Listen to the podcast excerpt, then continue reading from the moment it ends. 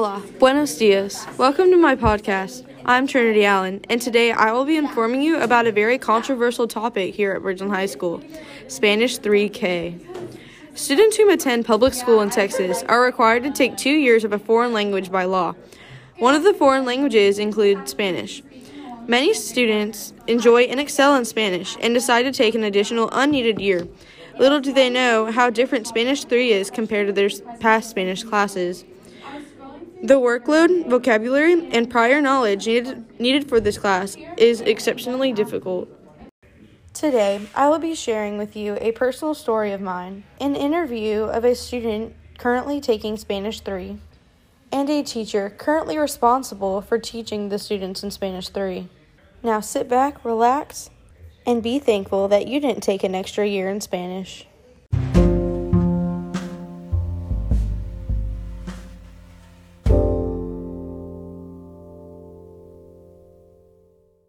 I asked a fellow friend that's also in Spanish 3 about her experience so far.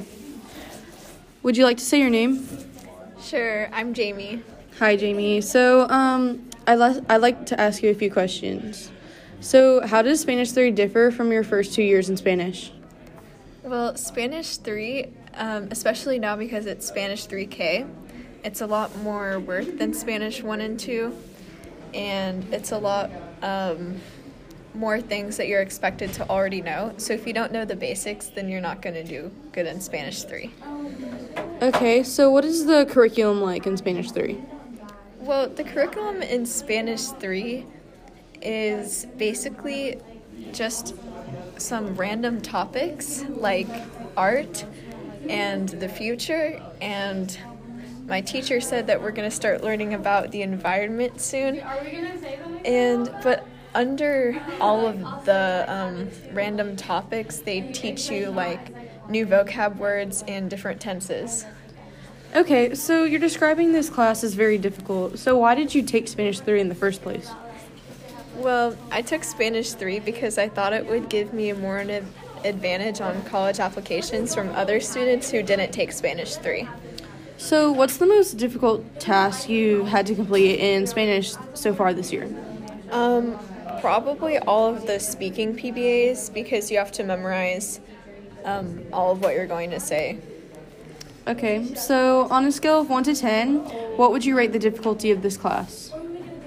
Um, well, I would say maybe like um, a 6 or 7 because it's really not it's it's really not that difficult. It's more the question of are you willing to put in that amount of time and effort. So just the workload is difficult? Yes, I'd say that. Okay. Thank you so much. Okay, you're welcome. Bye.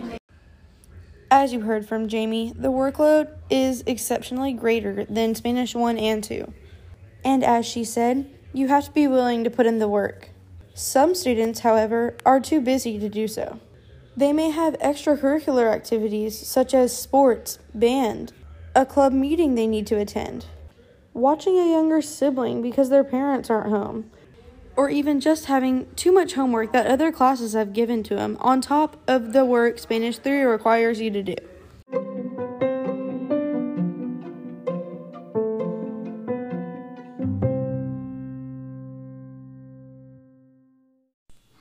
Now I will be interviewing my Spanish teacher, Miss Nixon, also known as Senora Nixon, and she will be explaining the curriculum more in depth.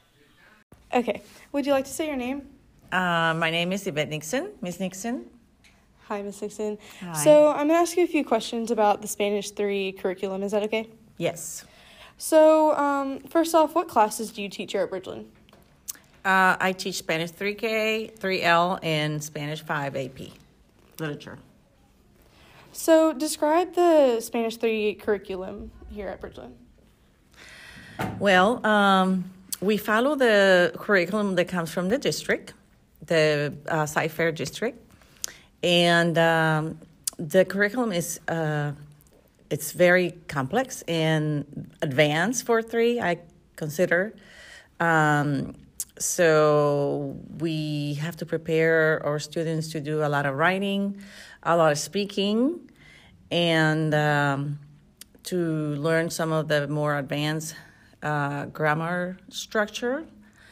Um, I am aware that the curriculum is designed for them to to prepare them for them to go to Spanish for AP because that's a purpose or that's the goal, and and that's the reason why the curriculum is very uh, uh, a little bit ad- advanced, I would say.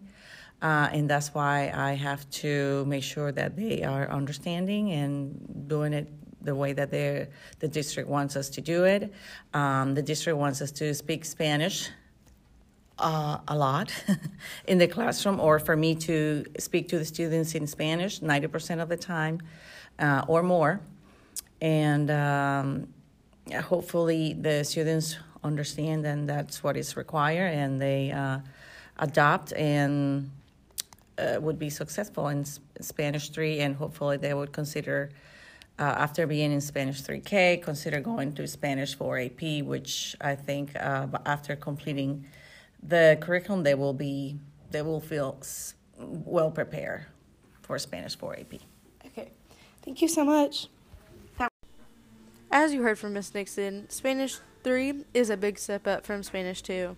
Spanish 1 and 2 teachers don't realize what the curriculum is like in Spanish 3 and because of this, students are not prepared when they enter Spanish 3. They don't know much of the vocab or the tenses that are used. And because of this, students do not have success in Spanish like they did in their past years. Many of my friends whom are taking Spanish 3 are not doing their best in the class. They most likely have a low grade or is their lowest grade in the class because of the difficulty.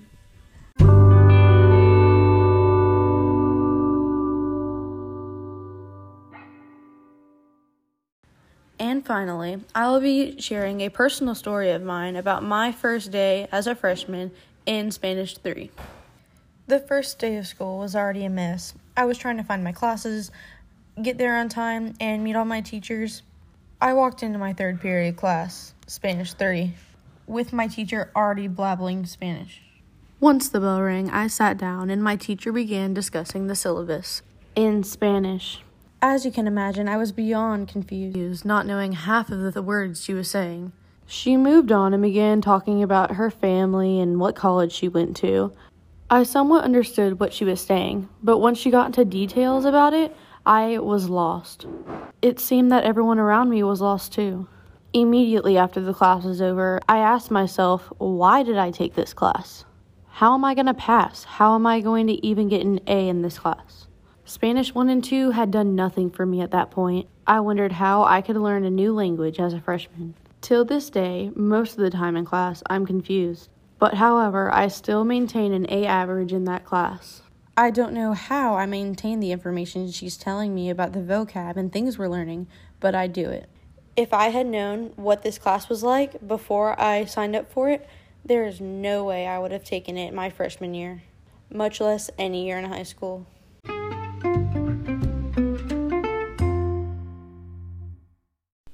To sum up everything that has been stated, many students don't realize what the curriculum of this class is like, and because of this, students struggle in the class and are unable to drop or move out of it, such as us freshmen in Spanish 3K. I highly suggest you become knowledgeable about the class you're taking before beginning it. Otherwise, you'll end up like me and a bunch of other freshmen struggling in Spanish 3K. Thank you for listening to my podcast. I hope you enjoyed it. I offer you to come next week to my podcast and listen to me discuss what my first month was like as a freshman.